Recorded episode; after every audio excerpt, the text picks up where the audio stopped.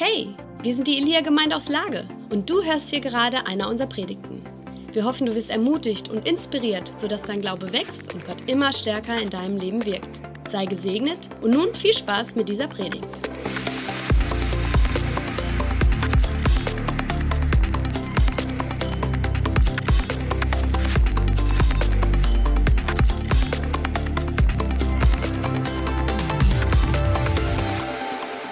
Paar Mal gesagt wurde, wir haben heute Palmsonntag. Und als Kind habe ich das immer einfach nur mit Palmen assoziiert. Einfach wegen dem Namen wahrscheinlich. Und über die Jahre habe ich für mich festgestellt, dass es eine richtig, richtig coole Geschichte in der Bibel ist. Ähm, und deswegen werden wir heute ganz viel mit der Bibel arbeiten. Cool, ne? Cool. Meine Mutter freut sich. Meine Mutter ist stolz auf mich. Das ist das Wichtigste. Und meine Frau auch. Das ist das Allerwichtigste. Bitte, Entschuldigung. Okay. Ähm, wenn ihr eure Bibeln habt, beziehungsweise lasst uns das so machen gerade. Wenn ihr zu Hause sitzt, dann äh, seid nicht einfach nur dabei vom Fernseher, sondern schnappt euch schnell eure Bibel, dieses alte verstaubte Buch im Regal, ähm, und dann holt euch noch irgendwas zu schreiben, weil es wird gut. Also ich will nicht prahlen, aber es wird gut. Und äh, ihr wollt nicht verpassen, was, was Gott euch heute zu sagen hat. Also lasst euch nicht berieseln, sondern lasst uns heute zusammen Jesus entdecken in der Schrift. Okay, ich werde jetzt einmal einen etwas größeren Absatz in der Bibel vorlesen, aber lasst euch davon nicht abschrecken, es ist einfach damit wir den Kontext haben und danach gehen wir alles Vers für Vers durch. Okay, Lukas 19 ab Vers 28. Bereit? Mega. Und als er dies gesagt hatte, zog er voran und ging hinauf nach Jerusalem. Und es geschah, als er sich Bethphage und Bethanien näherte, gegen den Berg hin, der Ölberg genannt wird, sandte er zwei von den Jüngern und sprach, Geht hin in das Dorf gegenüber, und wenn ihr hineinkommt, werdet ihr ein Fohlen darin angebunden finden, auf dem kein Mensch je gesessen hat. Bindet es los und führt es her. Und wenn jemand euch fragt, warum bindet ihr es los, sprecht so zu ihm, der Herr braucht es. Lasst uns kurz anhalten. Ich wünschte, das Leben wäre so einfach, wenn dir irgendjemand eine Frage stellt, sagst du einfach, der Herr, der Herr braucht es. Gott hat gesagt, danach wäre alles ruhig. Hier in der Geschichte funktioniert es auf jeden Fall. Jesus sagt einfach, der Herr braucht es. Scheinbar weiß jeder Bescheid. Okay, also zurück zu Vers 33. Und die Leute ne, fragen halt wirklich, warum bin ich das Fohlen los? Sie aber sprachen, der Herr braucht es. Und sie führten es zu Jesus und sie warfen ihre Kleider auf das Fohlen und setzten Jesus darauf. Während er aber hinzog, breiteten sie ihre Kleider aus auf den Weg. Und als er sich schon dem Abhang des Ölbergs näherte, fing die ganze Menge der Jünger an, mit lauter Stimme freudig Gott zu loben über all die Wunderwerke, die sie gesehen hatten. Und sie sagten, gepriesen sei der König, der da kommt im Namen des Herrn. Friede im Himmel und Herrlichkeit in der Höhe. Und einige der Pharisäer aus der Volksmenge sprachen zu ihm, Lehrer, weise deine Jünger zurecht. Und er antwortete und sprach zu ihnen, ich sage euch, wenn diese schweigen, so werden die Steine schreien. Was für eine Drohung, richtig? Sie fahren da schon zu radikal, was die Jünger gemacht haben. Und Jesus sagt, hey, wenn die aufhören zu schreien, pass auf, was passiert, wenn die Steine anfangen zu schreien. Völlig verrückt. Und weiter. Und als er sich näherte und die Stadt sah, weinte er über sie und sprach, wenn auch du an diesem Tag erkannt hättest, was zum Frieden dient. Jetzt aber ist es vor deinen Augen verborgen. Und dann prophezeit Jesus über äh, Israel, über Jerusalem, über die Zeit, die danach kommen wird. Und danach, ab Vers 45, das ist direkt im Anschluss, geht Jesus in den Tempel und wir kennen die Geschichte. Jesus räumt den Tempel aus von den ganzen, ähm, was steht da, wie das da beschrieben, ganzen Räuberhöhle, also die ganzen Verkäufer, die da drin saßen, räumt die aus und sagt, mein Haus soll ein Gebetshaus genannt werden und keine Räuberhöhle und er treibt die da aus. Okay, so viel zur Geschichte erstmal. Jesus kommt nach Jerusalem und das Volk Israel erwartet ihn. In Matthäus, das lesen wir noch kurz, das ist wichtig, 21, Vers 10 ist eine Szene beschrieben, also es ist genau die gleiche Geschichte, aber die beschreibt das nochmal aus einem anderen Blickwinkel. Dort steht nämlich, wichtiger Vers, ab Vers 10, und als er in Jerusalem einzog, kam die ganze Stadt in Bewegung, sprach, wer ist dieser Mann? Die Volksmenge aber sagte, dieser ist Jesus, der Prophet, der von Nazareth in Galiläa. So, wir gehen später nochmal drauf ein. Ihr habt alles gehört, was ihr hören müsst. Und jetzt geht's los. Also, erste Sache. Jesus kommt auf einem Esel in eine Stadt geritten. Für die, die das noch nie gehört haben, es war damals so, wenn du als, als Anführer einer Gruppe auf einem Pferd in eine Stadt geritten kamst, bedeutete das immer indirekt Krieg. Also du kamst nur auf einem Pferd in eine Stadt, wenn du entweder König oder der Kriegsherr warst, oder wenn du als fremder König quasi kamst, bedeutete das, hey, ich bringe Krieg, ich will diese Stadt erobern. Jesus kommt aber nicht auf einem Pferd, sondern er kommt auf einem Esel. Äh, ich weiß nicht, wer von euch schon mal einen Esel gesehen hat. Wir haben mal in Italien Urlaub einen Esel gesehen. Also so einfach, der war dann ganz nah, nicht so aus der Ferne, sondern mit dem konntest du dann so ein Streichelzoo gefühlt. Äh, und ich weiß nicht, so vom Vergleich her, ein Pferd ist einfach viel, viel majestätischer. Amen. Ja, ein Pferd hat viel mehr Pracht, viel mehr, ist einem König gefühlt mehr würdig. Jesus kommt aber auf einem Esel und was das bedeutet hat damals in der Kultur war, ich komme, um Frieden zu bringen. Also Jesus kam nicht, um Krieg zu bringen, sondern Jesus kam, um Frieden zu bringen. Und ich finde das so, ich das so heftig, dass Jesus damals schon gezeigt hat, ich komme nicht, um gegen Menschen zu kämpfen oder um euch von den Römern zu befreien. Ich komme, um euch Frieden mit Gott zu bringen. Weil der Kampf, der eigentlich stattgefunden hat, war nicht gegen Fleisch und Blut, sondern gegen die Mächte der Finsternis, gegen die Sünde, gegen Scham, gegen Verdammnis, gegen den Teufel. Und wir wissen, Jesus hat diesen Kampf gekämpft, aber Jesus kam in erster Linie, um Frieden zu bringen zwischen dir und Gott. Okay, also das ist passiert zwischen den Versen 28 und 36. Lass uns weitermachen ab Vers 37. Jetzt gehen wir ein bisschen konkret auf die ganzen Verse ein. Und als er sich schon von dem Abhang des Ölbergs näherte, fing die ganze Menge der Jünger an, mit lauter Stimme freudig Gott zu loben über all die Wunderwerke. Und hier steht das Wort Dynamis, also Machttaten Gottes, die sie gesehen hatten. Und sie sagten, gepriesen sei der König, der da kommt im Namen des Herrn, Friede im Himmel und Herrlichkeit in der Höhe. Ich habe das gerade schon ganz kurz erwähnt. Psalm 22, Vers 4 sagt, Gott thront auf dem Lobgesang seiner Menschen. Andere Übersetzungen sagen, Gott wohnt, aber ich finde das am schönsten eigentlich, wo das in der Übersetzung steht, Gott thront auf dem Lobgesang seiner Menschen. Es heißt nichts anderes wie dort, wo Gott angebetet wird, dort, wo Gott ähm, ins Zentrum gestellt wird, wo ihm gedankt wird, dort, wo er das Lob aus unserem Herzen bekommt, ist der Ort, wo er herrscht. Das bedeutet nicht, dass Gott an den ganzen anderen Orten nicht herrscht, aber es ist ein Unterschied. Wie erkläre ich es am besten? Es ist ein Unterschied, ob Gott omnipräsent an einem Ort da ist oder ob Gottes aktive Regentschaft und Herrschaft in deinem Leben stattfindet. Und das heißt für mich nichts anderes, wie wenn, wenn dieser Vers davon spricht, dass Gott auf dem Lobgesang seiner Menschen spricht, dann dort, wo er hochgehoben wird, dort, wo er angebetet wird, ist der Ort, wo Gott thront und wo seine Herrschaft Einfluss nimmt auf unser Leben. Bill Johnson formuliert das ein bisschen radikaler. Er sagt, aber ich, ich mag das sehr, wenn Gott auf unserem Lobgesang thront, wer thront dann auf unserem Gemecker?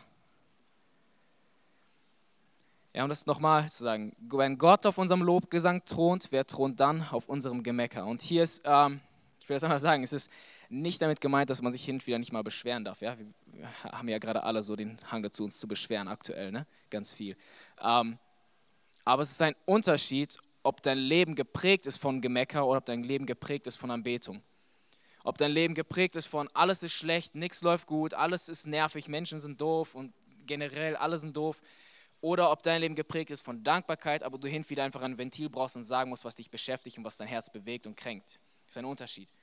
Und ich finde das sehr dramatisch, dass, dass Jesus das so sagt, dass, oder dass, dass dieser Vers das so ausdrückt, dass wenn Gott auf unserem Lobgesang thront, wer thront dann auf meinem Gemecker? Das bedeutet nichts anderes wie dort, wo du ständig meckerst, genervt bist, lästerst, lügst, dich über Sachen aufregst, das Gute nicht mehr sehen kannst, deine Dankbarkeit Gott gegenüber verlierst, musst du dich nicht wundern, warum Gottes Einfluss immer weniger sichtbar wird und ein anderer Einfluss mehr sichtbar wird.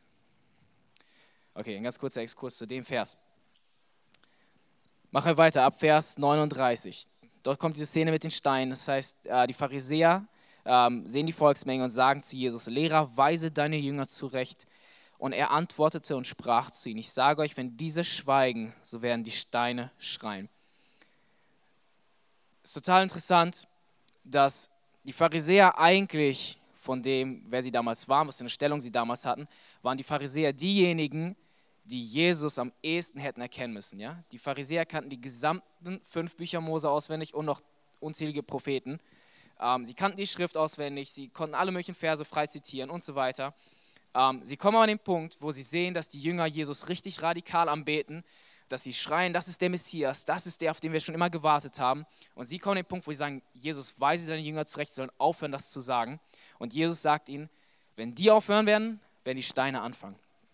Und ich möchte ganz kurz einen Begriff definieren, weil bevor ich den benutze gleich, nicht, dass ich am Ende Ärger kriege von allen möglichen Menschen. In diesem Moment wird sichtbar, dass Religion Anbetung aus ganzem Herzen nicht ab kann. Und ich will Religion kurz definieren. Religion meint nicht eine Weltreligion im Sinne von Hinduismus, Buddhismus, Christentum oder Judentum, sondern Religion hat sich, ich würde sagen, über die letzten zehn Jahre im Begriff einfach völlig verändert und ist zu einem Begriff geworden, der eigentlich mehr eine Herzenshaltung beschreibt, die Gott zwar mit den Lippen anbetet und lobt, aber im Herzen weit weg ist von ihm. So würde ich sagen. Einfach ein toter Glaube, der viel mehr auf das Äußere fokussiert ist als auf eine wirkliche Beziehung mit Gott. Das heißt, wann immer Religion wahrer, hingegebener Anbetung äh, begegnet, kann sie nicht anders als zu meckern, zu sagen, es ist zu laut, zu wild, zu frei, zu schräg, zu schief, zu was auch immer. Sie kann es nicht ab, wenn da Menschen sind, die Jesus von ganzem Herzen anbeten. Cooles Zeichen für manche von uns, richtig? Wenn du ständig so doofe Kommentare abkriegst, weil du zu laut singst, weißt du Bescheid. ähm, also wie gesagt, Religion kann Anbetung von ganzem Herzen nicht ab. Und ich liebe das so, dass Jesus eigentlich in dieser Stelle so viel Humor zeigt, dass er sagt, wisst ihr, es ist gar nicht mal so schlimm, wie die mich anbeten. Ihr müsstet mal die Steine sehen, wenn sie gleich ausflippen, wenn die ihren Mund halten würden. Ja? Okay. Eric Gilmore sagt dazu, verdecke niemals das Feuer in dir, um die Kälte eines anderen zu schützen. Die Jünger sind völlig ergriffen davon, dass Jesus in die Stadt hineinkommt. Sie sind völlig ergriffen davon, dass Jesus der Messias ist, der jetzt kommt, um alle zu befreien, um Frieden zu bringen. Die Pharisäer sind unglaublich genervt davon. Und an dieser Stelle, ich liebe dieses Zitat voll, verdecke niemals das Feuer in dir, um die Kälte von jemand anderem zu schützen. Und ich will dir das auch ganz besonders jetzt sagen, in dieser Zeit von, von Pandemie, von Corona und so weiter. Es gibt gerade so viel Grund zu meckern. Und es ist egal, wo du bist, bei wem du bist, jeder findet momentan Punkte zu meckern. Und das ist nachvollziehbar, es ist verständlich, man, die Situation fordert viele von uns wirklich heftig heraus. Aber ich will euch ermutigen, in dieser Zeit niemals euer Feuer und eure Dankbarkeit Gott gegenüber zu verlieren. Und niemals zuzulassen, dass das Gemecker von anderen Menschen darüber, wie schlecht es gerade ist, eure Dankbarkeit oder euer Lobpreis gegenüber Gott irgendwie einschüchtert. Okay, machen wir weiter. Äh, wir fangen ab Vers 41, machen wir weiter. Und als er sich näherte und die Stadt sah, weinte er über sie und sprach, wenn auch du an diesem Tag erkannt hättest, was zum Frieden dient. Jetzt aber ist es vor deinen Augen verborgen. Genau. Jesus kommt in die Stadt, er wird gefeiert und die erste Sache, die er macht, ist nicht sich feiern zu lassen, stellt sich dann in die Mitte und huhu, ich bin euer neuer König, sondern Jesus fängt an, über die Stadt zu weinen und sagt, weil ihr nicht erkannt habt, die Zeit, die zum Frieden dient. Ich habe am Anfang gesagt, Jesus kam auf einem Esel, um Frieden zu bringen. Und an dieser Stelle sagt Jesus, oder er weint darüber, dass die Stadt ihn nicht erkennt. Okay. Im Grunde genommen hat Religion nämlich zwei große Probleme. Wie gesagt, das ganze Volk Israel ist das Volk, was Gott auserwählt hat. Es ist das Volk, was Gott am ehesten hätte erkennen müssen. Die Pharisäer, die, die, die da waren, die, die die ganze Schrift auswendig kannten, die alles Mögliche wussten und trotzdem erkennen sie Jesus nicht. Und die zwei größten Probleme von Religion sind, dass sie erstens Jesus nicht erkennen, obwohl sie teilweise in einem Raum mit ihm stehen. Und zweitens, dass sie keine persönliche Offenbarung von ihm haben. Ich will auch sagen, woran ich das festmache. Und zwar Matthäus 21, Vers 10, was wir erst gelesen haben. Dort heißt es, dass eine Menschenmenge da stand, die gefragt hat, wer ist dieser Mann? Ganz kurz, nicht Matthäus 21, tut mir leid, doch 21, Vers 10, ja. Genau. Sie sagen, wer ist dieser Mann? Und dann heißt es, dass eine andere Volksmenge an dieser Stelle sagt, da steht nicht, dass die Jünger, sondern eine Volksmenge, die mit Jesus mitging, sagt, dieser ist Jesus, der Prophet, der von Nazareth in Galiläa. Okay, folgendes. Wir haben die Pharisäer, die erkennen Jesus nicht. Wir haben eine Menschenmenge, die Jesus scheinbar noch nie gesehen, noch nie von ihm gehört hat, einfach fragt, wer ist dieser Mann? Dann haben wir eine Menschenmenge, die sagt, das ist Jesus, ein Prophet aus Nazareth, was übrigens in Galiläa ist. Und dann haben wir die Jünger. Also wir haben im Grunde genommen vier Parteien in dieser ganzen Geschichte. Ja? Und ich finde das total spannend, dass wir Menschen dort haben, die Jesus erkennen als den, der er ist, und Menschen, die ihn überhaupt nicht erkennen. Wie gesagt, Religion hat nämlich das große Problem, dass sie mit Jesus in einem Raum stehen kann und ihn nicht erkennt als der, der er ist. Und ich weiß nicht, wie es euch damit geht, aber ich lese voll auf die Bibel und denke mir, boah, ist das peinlich, warum erkennen die Jesus nicht? Ist doch offensichtlich, dass das Jesus ist. Es geht um Jesus. Ähm, und total oft erinnert mich dann so an drei, vier Geschichten aus meinen letzten ein, zwei Wochen, wo ich Jesus überhaupt nicht erkannt habe und dann plötzlich merkst du, wir sind manchmal einfach gar nicht viel besser als die Pharisäer von damals. Ne? Ähm, das war ein radikales Amen. Danke, Mutter. Ja. Ähm, ich weiß, ich kam letztens zum Beispiel an einen Punkt, wo ähm, ich hatte irgendwie sehr viel zu tun habe, äh, wie immer, ne? wie alle Menschen.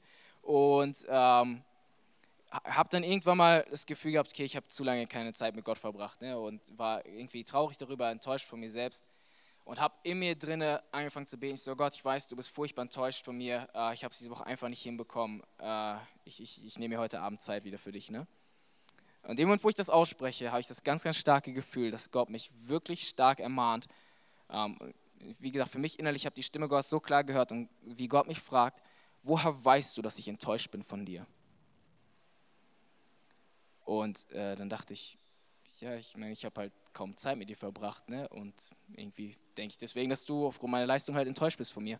Und ähm, das war so ein besonderer Moment mich, weil, weil die Gegenwart Gottes plötzlich kam und der Heilige Geist mir das so tief offenbart hat, dass er gesagt hat, weißt du, was mich wirklich enttäuscht?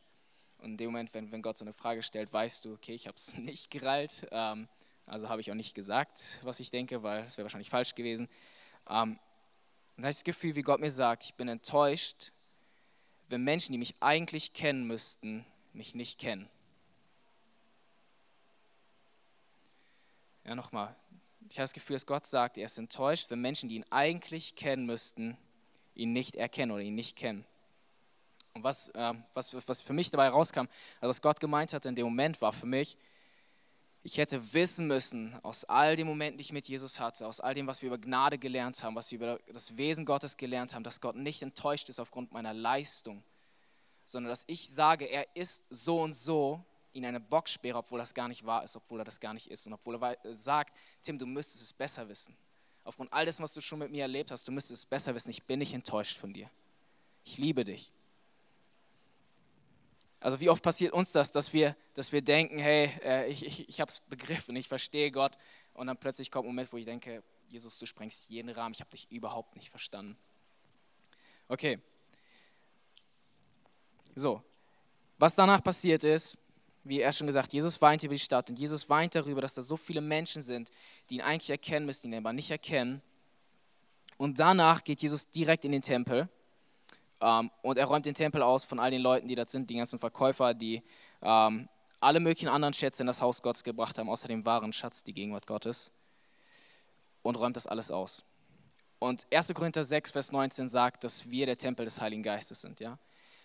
Was mir das zeigt, ist, der König kommt auf einem Esel, der für Frieden steht, kommt in eine Stadt und die Leute heißen ihn willkommen und dann heißt es, in, äh, in Lukas heißt es sogar eigentlich, er weint darüber, dass sie die Zeit des Friedens nicht erkannt haben.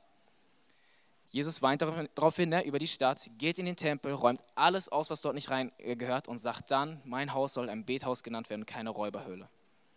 Okay, ihr kommt mit, ja? Macht mal so hier im Raum, wenn ihr mitkommt. Ja, danke. Cool, ein paar Leute kommen mit. Super. Ähm, okay, Jesus kam nicht in die Stadt nach Jerusalem, um König über Jerusalem zu werden, sondern Jesus kam, um König von deinem und meinem Herzen zu werden. Amen. Okay, und dieser König kommt und er kommt nicht mit der Erklärung, dass er Krieg bringt, sondern er kommt mit der Erklärung, dass er Frieden bringen möchte. Sagt aber im selben Vers oder weint darüber, dass die Menschen ihn nicht erkennen und die Zeit des Friedens nicht erkennen. Geht daraufhin in den Tempel und räumt alle anderen Schätze raus, die dort nicht reingehören, und sagt noch einmal ganz klar, dieses Haus soll ein Haus des Gebets sein und keine Räuberhülle. Was mir das zeigt ist, und ich versuche das so gut ich kann auf den Punkt zu bringen, an Palmsonntag feiern wir eigentlich, dass Jesus kam, um Frieden zu bringen. Und damit meine ich nicht nur Frieden zwischen dir und Gott, Frieden zwischen der Trennung, die war zwischen ihm und uns, sondern wisst ihr, Frieden ist die Konsequenz, wenn du weißt, dass alles gut ist, wenn du dich glücklich weißt, wenn du Freude in dir hast, wenn du dich geliebt weißt, wenn alles gut ist, ist Friede die letzte Konsequenz. Friede kommt nicht inmitten von, ich fühle mich nicht geliebt, ich weiß das nicht, ich weiß das nicht, ich, ich fühle mich unglücklich, bla bla. Das, ist, das beschreibt einen Zustand deines Herzens, kein Frieden. Wir können zum Beispiel Frieden inmitten vom Sturm erleben, inmitten von Chaos erleben, aber trotzdem erleben wir Frieden, wenn wir den spüren. Wir würden immer beschreiben, ich fühle mich glücklich, ich fühle mich geborgen, ich fühle mich sicher, ich weiß mich geliebt. Auch wenn meine Situation sich nicht verändert hat, ich weiß, dass das Realität ist und aufgrund dessen spüre ich Frieden, richtig? So C.S. Lewis sagt, ganz cool, ähm, Frieden, Glück, Erfüllung, Freude können wir niemals von, außerhalb von Gott finden, weil es außerhalb von ihm sowas überhaupt nicht gibt. Jesus ist der Friedefürst. Das bedeutet, er ist personifizierter Friede. Er kommt in die Stadt hinein, weint darüber, dass die Menschen ihn nicht erkennen, dass sie die Zeit des Friedens nicht erkennen, geht in den Tempel, wie gesagt, räumt alles aus. Und das zeigt mir ganz, ganz klar, Jesus kommt, um deinem Herzen völlige Erfüllung, Friede, Glück, Freude und Liebe und alles zu bringen, wonach sich dein Herz sehnt. Er ist im Grunde die Erfüllung aller deiner Sehnsüchte. Okay? Frieden meint in diesem Kontext nicht einfach ein Gefühl von, alles ist gut, alles ist cool, ich mache mir keine Sorgen, sondern Friede meint die völlige Erfüllung deines Herzens, die Erfüllung aller deiner Sehnsüchte. Und deswegen kam Jesus. Er kam nicht nur, also auf jeden Fall auch, kam, um Frieden zu machen zwischen dir und Gott, weil das die Voraussetzung ist dafür, dass wir die alle Sachen überhaupt erleben können.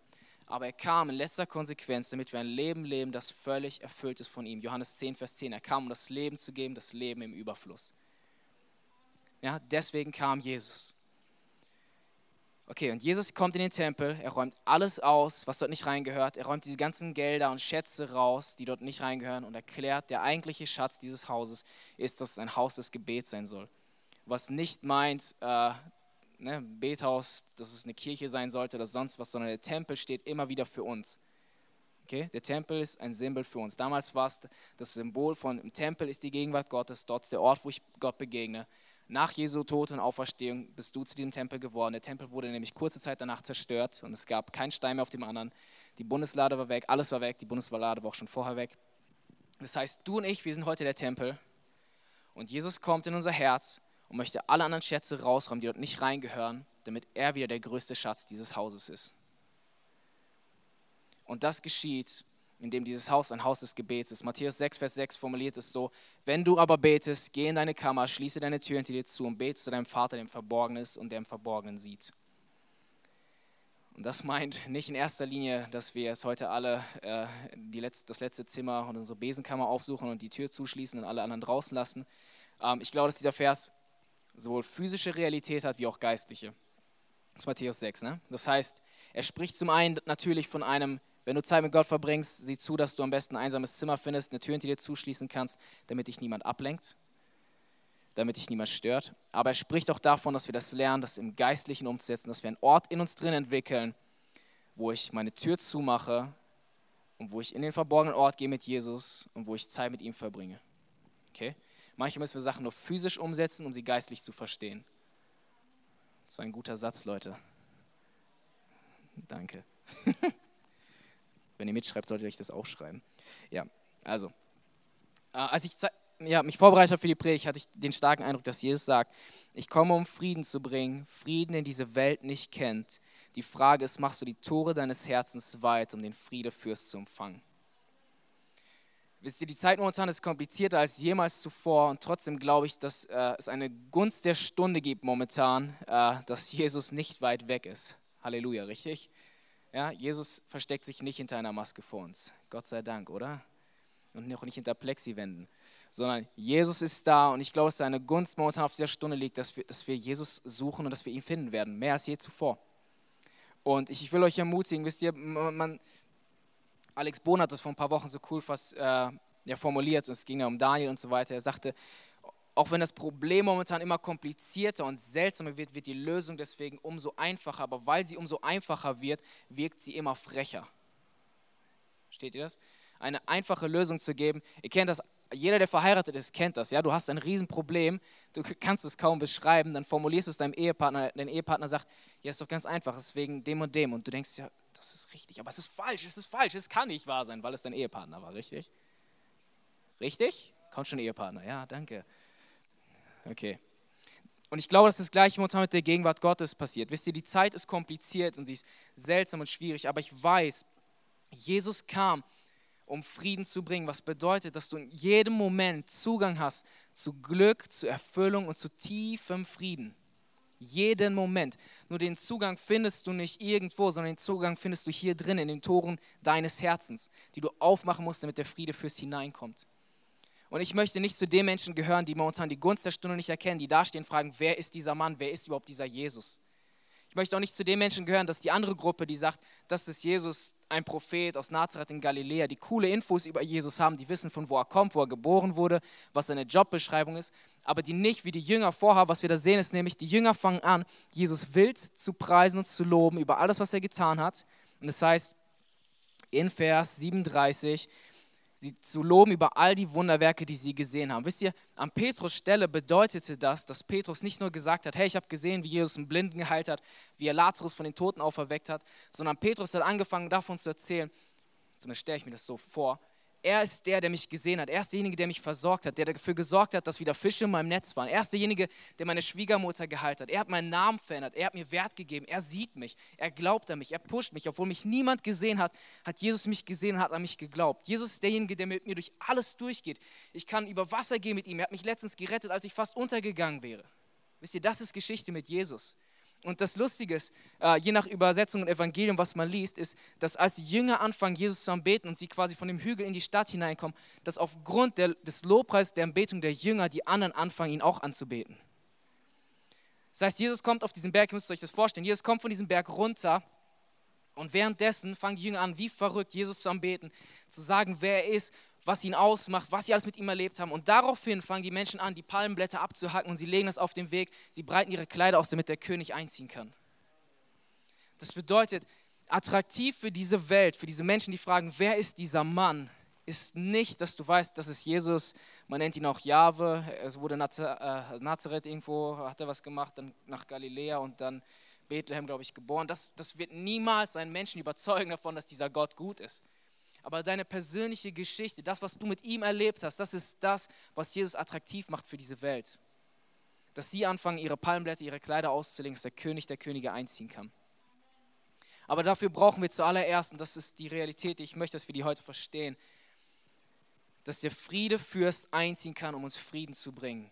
Und Frieden ist, wie gesagt, Frieden ist nicht ein Gefühl von, ich fühle mich gut, alles ist cool, alles ist ruhig, sondern Frieden ist die Konsequenz dessen, dass dein Herz glücklich und zufrieden ist in Jesus. Und außerhalb von Jesus gibt es so etwas wie Frieden einfach nicht. So es existiert nicht außerhalb von Jesus. Und ich will gerade die Menschen ermutigen, gerade einmal, die, ähm, die, wenn sie Jesus suchen, die zum Beispiel einfach nichts Konkretes hören ähm, oder nichts Spezifisches erleben, aber die einfach tiefen Frieden zum Beispiel spüren. Ne? Ich habe das Gefühl, wir unterschätzen voll auf die Kraft von Frieden oder die Atmosphäre von Frieden, weil wenn es Frieden außerhalb von Jesus nicht gibt, bedeutet doch die Anwesenheit von Frieden, dass er da ist. Richtig? Das heißt, wenn ich Gott zum Beispiel um Antwort bitte in irgendeiner Frage, die ich habe, in einer Jobfrage, ich, ich frage Gott etwas wegen meines Studiums, ich frage Gott etwas wegen meiner Ehe, wegen meinem Leben, wegen dem nächsten Schritt, wegen meinem Job und ich spüre tiefen Frieden auf einer Entscheidung, bedeutet das nicht, ja, ich spüre nur Frieden, sondern du spürst das Reden Gottes auf einer Entscheidung. Also Jesus ist der Friedefürst, der in unser Herzen einzieht, was bedeutet, er bringt sich selbst mit, mit allem, was er ist und was er hat, was ihn ausmacht. Das bedeutet, Frieden kehrt ein in dein Herz, was nichts anderes bedeutet, wie du hast das Recht, der glücklichste Mensch der Welt zu sein. Ist das nicht cool? Richtiges Wohlstandsevangelium. Du hast das Recht, der glücklichste Mensch auf der Welt zu sein. Ich erinnere mich an einen Moment, wo ich äh, schon ein paar Monate her, ich, hab, ich weiß gar nicht, was, was, was Kontext war, aber ich weiß, dass Gott mir irgendwann gesagt hat, weil ich irgendwie ein bisschen enttäuscht war und genervt von Sachen, dass er mir gesagt hat, Tim, es ist okay, dass du genervt bist, es ist okay, dass du enttäuscht bist. Ähm, du hast das Recht, dich so zu fühlen, ist alles okay. Aber du hast nie wieder das Recht, unglücklich zu sein. Stille kehrt ein. Du hast nie wieder das Recht, unglücklich zu sein, weil ich alles getan habe, damit dass du glücklich bist. So, ich kann mich entscheiden, ob ich mein Glück abhängig machen möchte von äußeren Umständen. Das ist meine Entscheidung. Ja? Das kann ich gerne machen und dann, dann springt mein Glück halt auch, wie meine Umstände es tun werden. Aber wenn ich mein Glück ganz alleine in Jesus finde und weiß, dass ich Glück dann finde, wenn ich allein bin mit ihm, wenn ich gelernt habe, diesen Ort in mir zu kultivieren, wo ich ihm begegne, wo ich ihn suche, wo er mein größter Schatz ist, habe ich nie wieder das Recht, unglücklich zu sein. Weil ich das Recht habe, der glücklichste Mensch der Welt zu sein. Cool, ne? So viel zu Palmsonntag. Okay. Also, ähm, ich möchte es einfach nochmal gleich ausbeten, aber kurz nochmal zusammenfassen. Wisst ihr, Jesus kommt auf einem Esel als Zeichen dessen, dass er Frieden bringt. Und dann kommt er und er weint über diese Stadt, weil die Stadt nicht erkennt, dass er Frieden bringen möchte. Das bedeutet, Jesus ist nicht enttäuscht in erster Linie von unserer Leistung oder all diesen Geschichten, die wir so auf das Parameter dafür nehmen, wie Gott drauf ist, wie Gottes Gemütszustand ist, sondern Jesus weint darüber, dass die Menschen nicht erkannt haben, wie gut er ist und was seine guten Absichten sind für uns. Er weint darüber, dass die Stadt nicht erkannt hat, dass er kommt, um ihnen völlige Erfüllung und Frieden zu bringen. Und daraufhin ähm, geht Jesus in den Tempel, er räumt alle anderen Schätze raus, die dort nicht reingehören, weil der eigentliche Schatz er selbst ist. Und er zeigt uns damit, dass er nicht König von Jerusalem werden wollte als geografischen Ort, sondern König deines und meines Herzens. Dass das seine oberste Priorität war. Genau, ich möchte noch kurz mit uns beten und dann schließe ich ab. Jesus, ich danke dir dafür, dass du gekommen bist als unser Friedefürst. Danke dafür, dass du gekommen bist, um Frieden zu bringen über über Ängste, über Sorgen, über Zweifel, über Süchte, Jesus, über alles, was uns quält, über die Trennung, die wir hatten zwischen dir und unserem Vater, über die Trennung, die wir hatten, Jesus, zwischen, zwischen Menschen, zwischen all den Sachen, Jesus, dass du gekommen bist, um Frieden zu bringen, wo, wo wir einfach in einem rastlosen Kampf waren, ständig gegen Sünde, gegen Scham, gegen Verdammnis, Jesus, dass du gekommen bist, um uns völligen Frieden zu bringen. Und ich bete, dass du uns die Konsequenz dessen ganz neu offenbarst in unserem Leben, was es bedeutet, dass du unser Friedefürst bist, der nicht nur möchte, dass wir uns ähm, ruhig fühlen und sicher fühlen, sondern der möchte, dass wir uns völlig erfüllt und glücklich wissen in dir. Und ich danke für Jesus, dass wir sehen werden, dass ganz, ganz viele Süchte gebrochen werden. Jesus, dass Ängste gehen, dass jahrelange Qualen, Vater, von Furcht, von nächtlichem Terror, Vater, dass jahrelange Süchte und Probleme aufhören werden in dem Moment, wo wir erkennen, dass du gekommen bist, um uns völliges Glück zu bringen. Ja, Glück ist nicht nur einfach ein Zustand, sondern es ist eine Person und das bist du, Jesus. Und ich bete, dass wir dich ganz neu erkennen als genau den, der gekommen ist, um uns Frieden zu bringen. Und danke dafür, dass das gewaltige Auswirkungen in unserem Leben haben wird, Jesus. Und ich bete, dass jeder, der gerade zuhört, die Tore seines Herzens weit macht für dich nicht nur ein bisschen, Jesus, sondern dass wir sie weit machen für dich. Und das ist völlig egal, ob du momentan derjenige bist, der sagt, hey, wer ist dieser Jesus überhaupt? Oder ob du allgemeine Infos hast über Jesus. Ich lade dich ein, dass du dein Herz weit machst, dass du ihn erkennst als den, den die Jünger erkannt haben, als einen persönlichen Jesus, der gekommen ist, um dein Leben völlig auf den Kopf zu stellen. Um dir völliges Glück und Erfüllung zu bringen, um dir ein Leben im Überfluss zu schenken und nicht ein Leben, was gerade so vor sich hinkraxelt. Jesus, danke dir für deine Gegenwart. Und danke dafür, dass wir das nächste Woche ganz stark erleben werden, dass du unser Friedefürst bist, der jedes Bedürfnis und jede Sehnsucht in uns stillt. In deinem Namen, Jesus. Amen. Wir hoffen, du hast diese Predigt genossen und bist jetzt neu motiviert. Wenn du mehr über uns erfahren möchtest und Hunger nach mehr hast, dann komm doch einfach bei uns vorbei und erlebe es live. Ich hoffe, wir sehen uns. Mehr Infos über uns findest du unter elia-lippe.de.